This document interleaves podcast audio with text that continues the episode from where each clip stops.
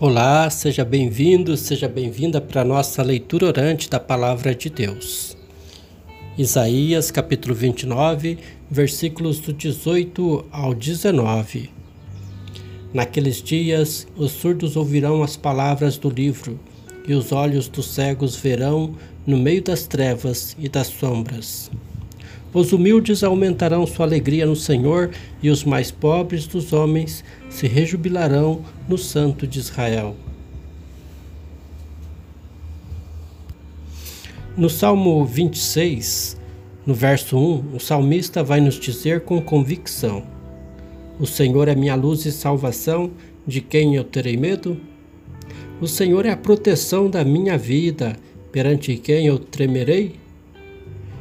No Evangelho de Mateus, capítulo 9, versículos do 27 ao 31, vai nos dizer que dois cegos, crendo em Jesus, são curados.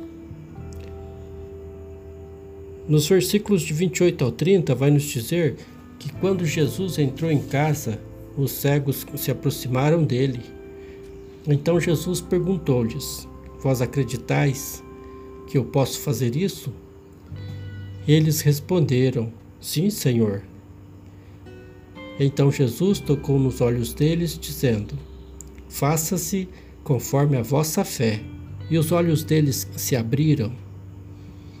Irmãos e irmãs, o pior cego não é o que não enxerga, e sim aqueles que fingem não ver. Ver a verdade, olhar para dentro de nós mesmos, abrir o coração para a graça da iluminação que vem de Deus.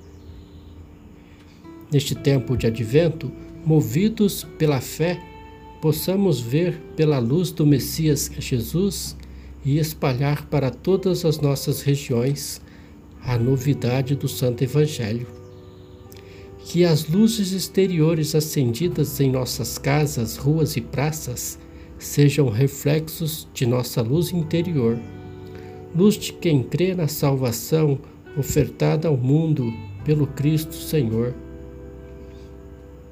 O interessante é que aqueles dois cegos seguiram Jesus até sua casa. Em casa, Jesus conversou com eles e, segundo a sua fé, lhes deu a visão. A casa representa a comunidade, a igreja. E é lá que, de maneira especial, nos aproximemos de Jesus, crescendo no conhecimento, no amor e no seguimento de nosso Mestre, nosso Senhor e Salvador Jesus Cristo. Tem uma historinha que é inteligente reflexão sobre as críticas alheias. Será que antes de criticar os outros, não devemos olhar para nós mesmos? E diz assim: um casal recém-casado mudou-se para um bairro muito tranquilo. Na primeira manhã que passava na casa, enquanto tomavam um café, a mulher reparou através da janela uma vizinha que pendurava lençóis sujos no varal e comentou com o marido: Que lençóis sujos ela está pendurando no varal? Provavelmente está precisando de um sabão novo. Se eu tivesse intimidade, perguntaria se ela quer que eu ensine a lavar roupas. O marido observou, calado.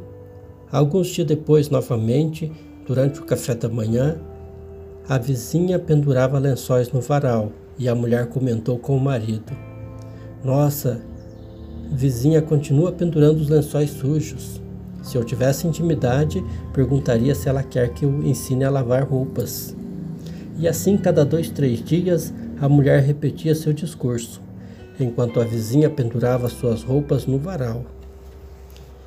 Passado um mês, a mulher se surpreendeu ao ver os lençóis brancos. Será que a outra vizinha ensinou? Porque eu não fui eu que ensinei. O marido calmamente respondeu: Não, é que hoje eu levantei mais cedo e lavei os vidros da nossa janela. E assim é, tudo depende da janela através da qual observamos os fatos. Antes de criticar, verifique se fez, se você fez alguma coisa para contribuir. verifique seus próprios defeitos e limitações. Devemos olhar antes de tudo para a nossa própria casa, para dentro de nós mesmos. Só assim poderemos ter real noção do real valor de nossos amigos. Lave sua vidraça, abre sua janela, tira primeiro a trave de seu olho, e então verás claramente para tirar o cisco do olho do teu irmão. Mateus 7, verso 5. Passe bem.